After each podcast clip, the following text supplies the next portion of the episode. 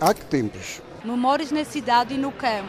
Há que tempos? Os dias das lojas antigas na Madeira. Há que tempos? Vivências para recordar e ouvir na rádio. Antena 1. Há que tempos? À entrada da pequena centenária barbearia turista na Rua da Alfândega, número 17, está o proprietário, Manuel Vasco. Que sou conhecido do Sr. Vasco. Eu tenho isto há 38 anos. Era de outra família. Era de uma e- família que já vinha dali do, do Golden. Conheci muito bem o, o antigo dono. E ele chegou aqui a trabalhar comigo. Ele já, já conhece bem Já os, conhece o- os defeitos da, mi- da minha cabeça, portanto ele acerta-me o cabelo ao- à cabeça. Já vai ser uns 35 anos que eu corto o cabelo deste senhor. Uns 30 talvez. 30, Uns talvez. 30, uns 30. O senhor Vasco corta também o cabelo a senhoras ou só o senhor? Cortava, agora não. Não tenho pachorra de atrás das senhoras. São mais exigentes? Gosto das senhoras, mas são mais, um assim, mais exigentes. O senhor Vasco só corta o cabelo a homens e já o faz desde muito novo. Aprendeu cedo com o avô. O pai e os tios também eram barbeiros, como hoje é também o filho do senhor Vasco. Na barbearia trabalham duas mulheres. Fátima Silveira é a funcionária mais antiga, com 30 anos de casa. Fazer um corte normal, ou o costume. Ou... É assim, os clientes já dizem, já sabem como é que é, não sabe? Pronto. A senhora já conhece os clientes pelo nome, calculo. Sim, muitos deles.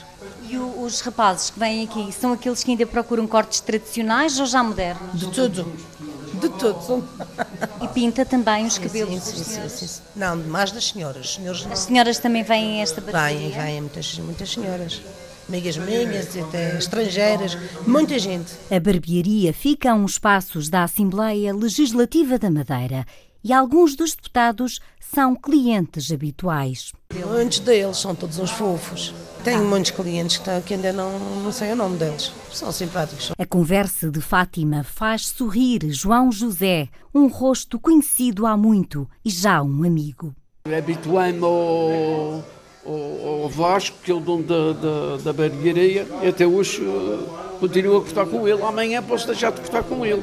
Venho, venho aqui, leio, converso com eles, venho ver a Fátima, minha querida Fátima, que lidei com o pai dela, por isso. O jornal que eu tenho, que eu venho ler aqui, que trago para ler, é um jornal desportivo. E aqui, quando está na barbearia, fala de bola também? Falo como o filho do patrão, que ele é um doente do Porto e eu sou um doente do Benfica. Conversas entre sorrisos e palavras de amizade repetidos por Luís Ramos enquanto espera para cortar o cabelo. Sinto-me bem, sinto-me em casa. Por isso venho sempre cá. E já tem o cabeleireiro escolhido? Sim, sempre, sempre o mesmo. Quem é que É o Sr. Vasco, sim.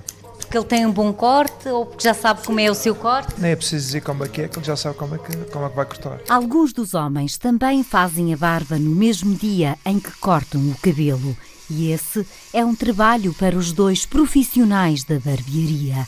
A outra mulher cabeleireira, Alexandra Correia, faz vários cortes e gosta em especial dos masculinos. Máquina zero é fácil, é só fazer o que estou a fazer. Se fosse com a tesoura já era mais complicado. Gosta mais de cortar cabelos a homens ou a mulheres?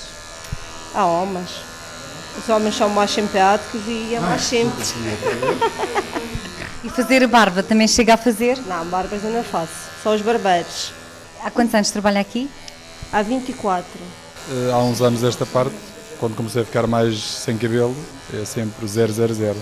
E vem sempre a esta barbearia? Eh, Há, dois, há duas vezes, é a segunda vez que cá venho, depois de muitos, muitos anos. Era miúdo e já cá vinha. Lembro-me, a barbearia está exatamente como eu a conheci. António Marcelino regressa a um lugar da infância, a Barbearia Turista, aberta há 120 anos. Primeiro funcionou no Golden e agora está ali perto, noutra rua da cidade. Vai cortar também o cabelo. Um trabalho de Celina Faria, com pós-produção áudio de Paulo Reis e gravação de Miguel França.